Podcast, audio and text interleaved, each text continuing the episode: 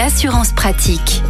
C'est une pratique qui se développe de plus en plus et d'ailleurs elle permet euh, de faire euh, des économies, voire euh, de gagner quelques euros. L'autopartage, nous en parlons avec Olivier Moustakakis, le cofondateur du site assureland.com. Bonjour Olivier. Bonjour Arnaud. Alors l'autopartage tout d'abord, avant de parler d'assurance, en, quelques mots, on rappelle la pratique différente hein, bien sûr du covoiturage. Alors tout à fait, c'est complètement différent. Hein. L'autopartage, bon, déjà ça se distingue d'une location traditionnelle hein, par une mise à disposition des véhicules en libre service et disponible 24 heures sur 24 et 7 jours sur 7. Donc il y a deux cas de figure hein, euh, spécifiques dans l'autopartage. Soit ce sont des véhicules qui appartiennent à une flotte, soit c'est de l'autopartage entre particuliers. Alors dans le premier cas que l'on vient de citer, c'est-à-dire les véhicules qui appartiennent à une flotte ou qui sont loués par le biais d'un intermédiaire, donc il y a des plateformes hein, d'autopartage qui existent. Donc ça, il y a obligatoirement une responsabilité civile, c'est-à-dire la garantie minimale qui est incluse. Et l'une des spécificités hein, dans les voitures qui appartiennent à une flotte peut résider dans le montant de la franchise et qui est souvent très élevé.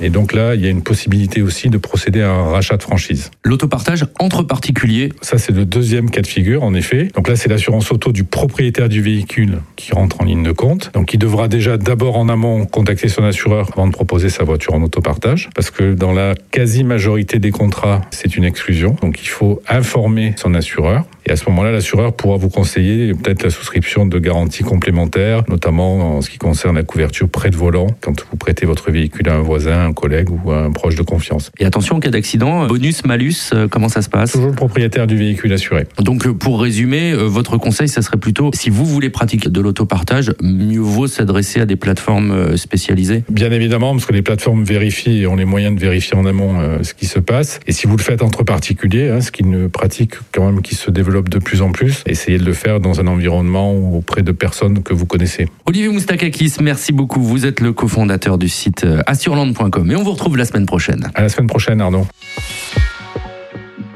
Retrouvez toutes les chroniques de Sanef 177 sur sanef177.com.